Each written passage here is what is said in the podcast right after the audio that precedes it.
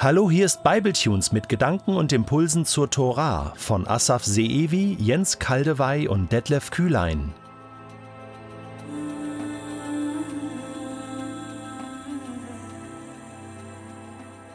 Bereits in der Antike haben sich Rabbiner die Mühe gegeben und listeten alle Gebote auf. Bei dieser Aufzählung kamen sie auf 613. Einige der Gebote sind ausgesprochen worden als Gebot, als Befehl, als Anordnung, andere muss man ableiten. Nehmen wir die ersten drei Gebote chronologisch als Beispiel. Das erste Gebot, seid fruchtbar und mehret euch. Das ist als Anordnung ganz klar, das möchte Gott. Nachher ist es die Beschneidung. Man sollte die Kinder am achten Tag beschneiden lassen als Erinnerung an den Bund Abrahams mit Gott. Das dritte Gebot in der Reihenfolge ist eine Sehne nicht zu essen, eine bestimmte Sehne. Ich möchte es vorlesen aus dem 1. Mose 32, 33.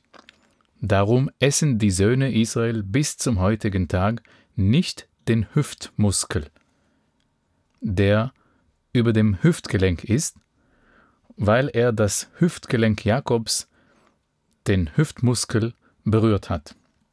Es geht um die Geschichte nach dem Kampf Jakobs mit äh, Gott in der Nacht. Äh, dabei bekam er den Namen Israel.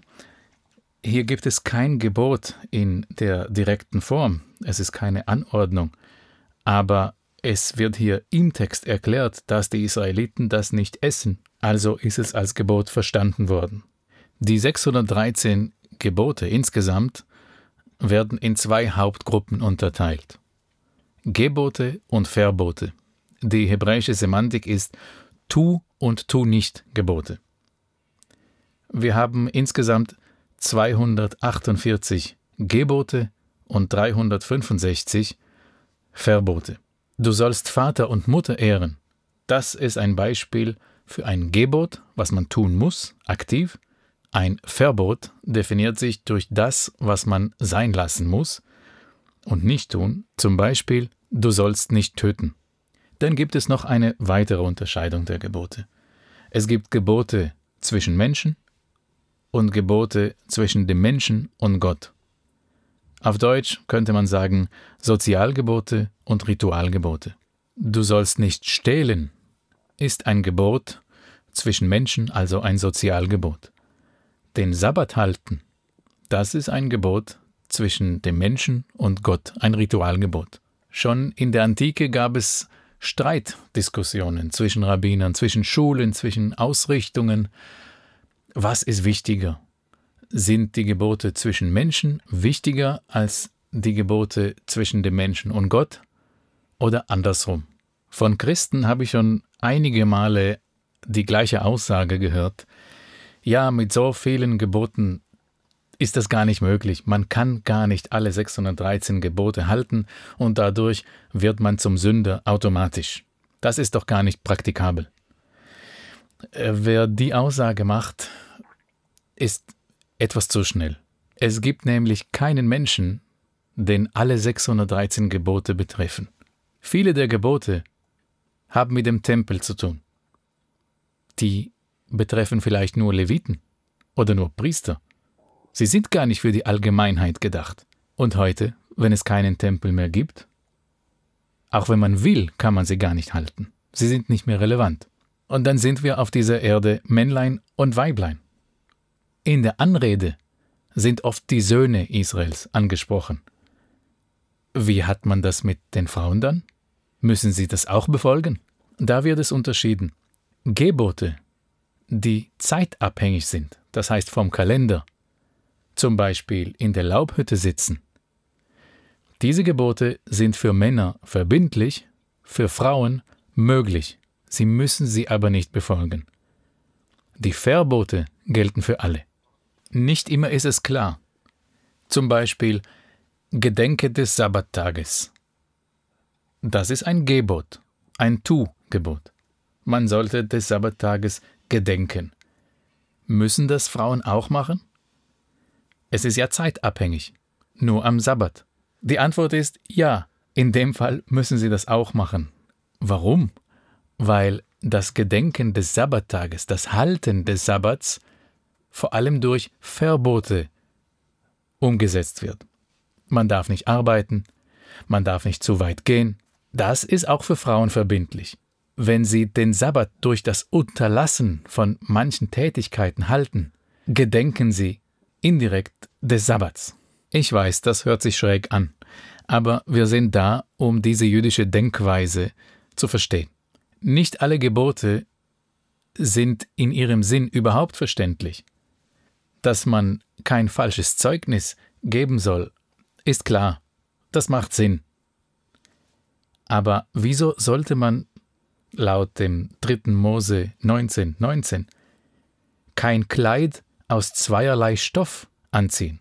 Was macht es, wenn mein Pulli zum Beispiel aus Leinen und Wolle besteht? Dann darf ich es nicht anziehen. Ja, aber es steht so geschrieben. Und darum ist es ein Verbot. Und dem muss man befolgen. Dann gibt es noch die landabhängigen Gebote.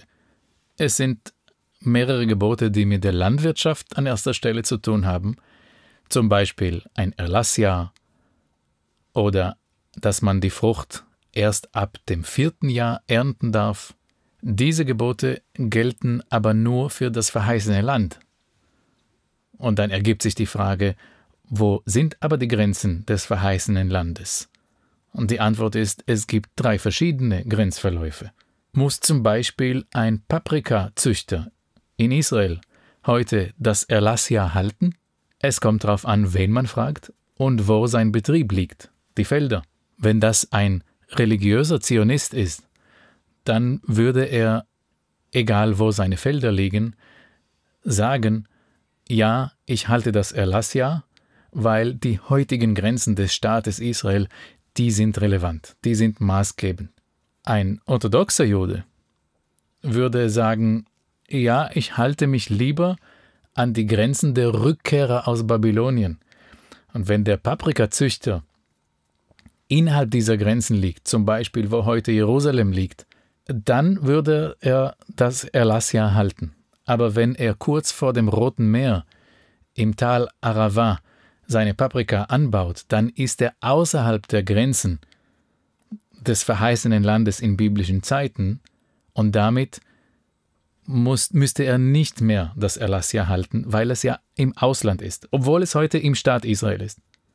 Ein Jude, der in Deutschland lebt oder sonst wo im Ausland, ihn betreffen diese Gebote ja überhaupt nicht.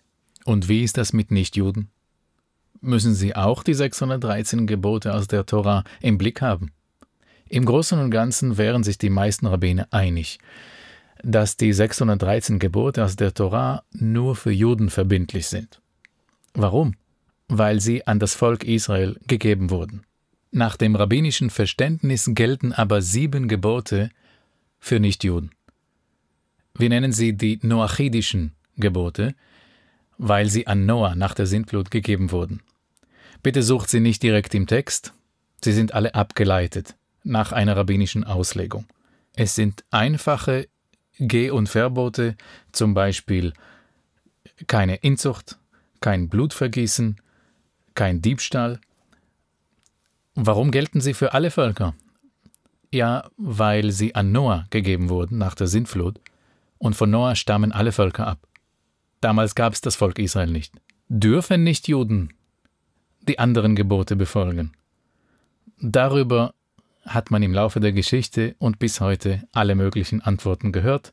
Manche Rabbiner denken, Nichtjuden dürfen den Sabbat nicht halten, andere sagen, naja, ihre Sache. Letzten Endes sind sie aber überzeugt, der Weg zur Erlösung für einen Juden sind die Gebote, während es für Nichtjuden nicht nötig ist, sich an diese 613 Gebote zu halten. Das Heil ist einem Nichtjuden auch ohne die Gebote versprochen.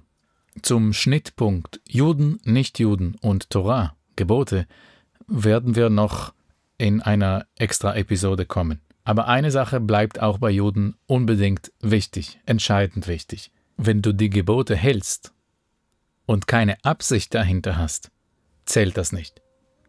Wenn du zum Beispiel betest und keine Absicht dahinter hast, du meinst nicht das, was du sagst, das Gebet ist ein vorgegebener Text, und du meinst nicht dahinter den festen Glauben, die Überzeugung, dann gilt als nicht, als ob du gebetet hast. Es geht nur zusammen. Tun und meinen.